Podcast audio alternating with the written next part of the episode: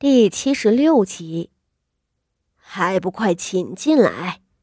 大爷在外头吗？傅老夫人忙道。丫鬟回道：“大老爷在外头迎着，您且放心。”傅老夫人点了点头，站起来吩咐道：“既然侯爷都过来了，就开宴吧。”众人遂移步前院。因着傅老夫人爱听戏的缘故，景和院待客厅前头的院子是个极宽敞的大院，四周是各色的牡丹花圃。牡丹花开得正盛，闻着一股子甜丝丝的味道。徐大将军可真是稀客呀！前席的副手人满脸堆笑，朝着徐策拱手道：“快请坐。”正巧，府中有两坛子百年佳酿，请大将军帮下官品一品。相较于副手人的热情，徐策负手而立，面上神色很是冷淡，更衬得他那张黑脸透出些狠厉来。四周还有不少副手人的同僚，此时都围在身侧，却没有人敢上来搭话。这徐将军。那可是朝中出了名的黑脸霸王，性子喜怒无常，等闲人是得罪不起。而此时，坐在前席左侧，身着月白色锦鲤长服的武安侯萧云天，脸上就有些尴尬了。萧云天没有料到，这徐指挥使也会来傅家参加寿宴，毕竟。徐家和傅家没有多大交情，而且，身为西北守军的萧云天，和曾作为淮南都督的徐策并不和睦。这种不和睦，原本只是出于那文无第一、武无第二的互相较量的心思。在萧云天和徐策两人一前一后奉旨调任京城之后，两人的关系就越发微妙了。都是少年得志的人，难免被外人拿来比较，而这种比较能够直接影响到萧家这个暴发户的前途。比起徐家，萧家没有底蕴，怎么都是不如的。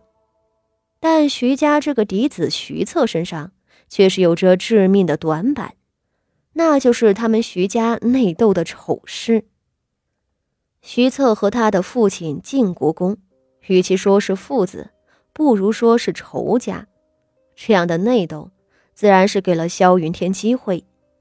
萧家压不过徐家是真的，但如果萧云天这个年轻人可以压过被父亲拖后腿的徐策，萧云天就能够从徐策的手里挖墙角，争夺权柄。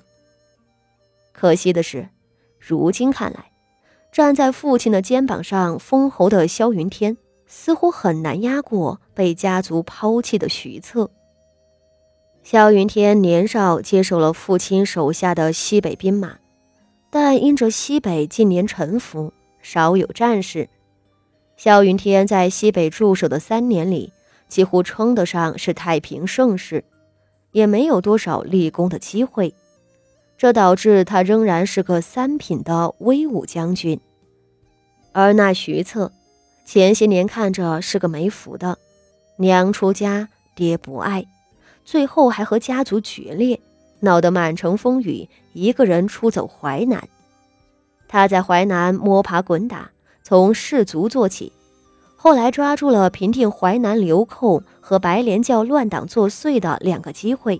才一步步提起来了。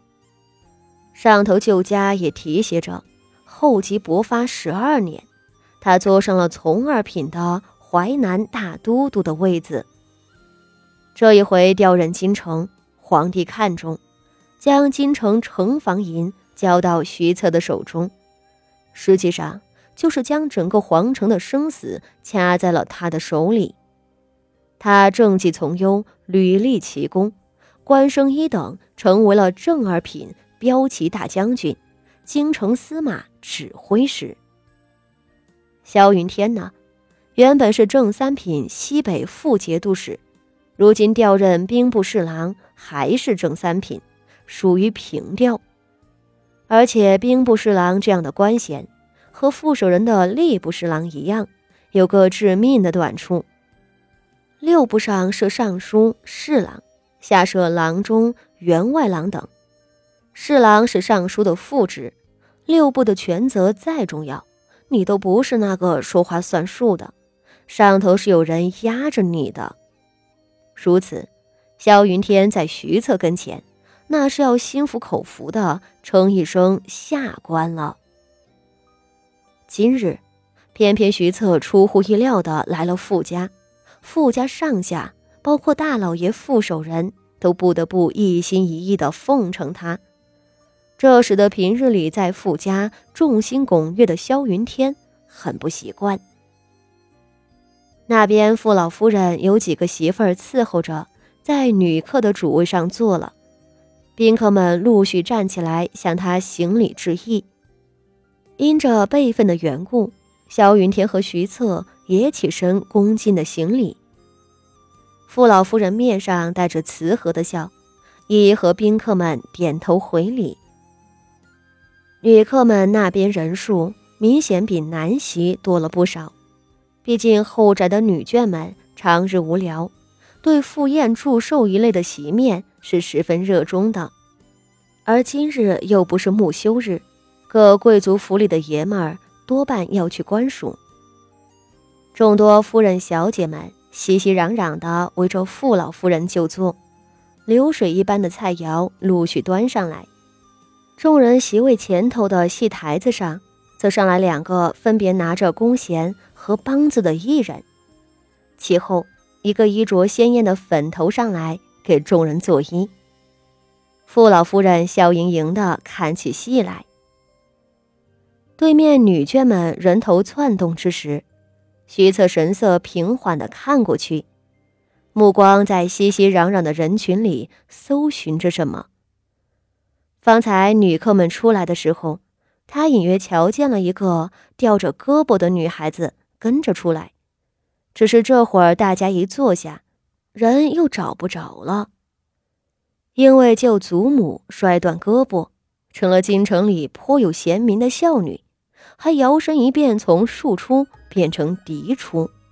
徐策有些好笑，这才几天不见，这丫头竟又折腾出花来了，果然是个不省油的灯呢。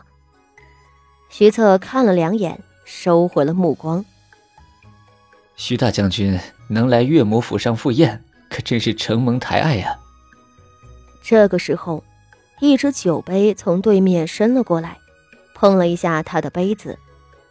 徐策抬头一瞧，只见武安侯萧云天正神色恭敬地对他敬酒。徐策轻声笑了，举杯致意道：“呵，肖兄客气了。”你我兄弟二人也是许久没有一处喝酒了，你岳母大人过寿，我怎能不来呢？说着又笑了两声。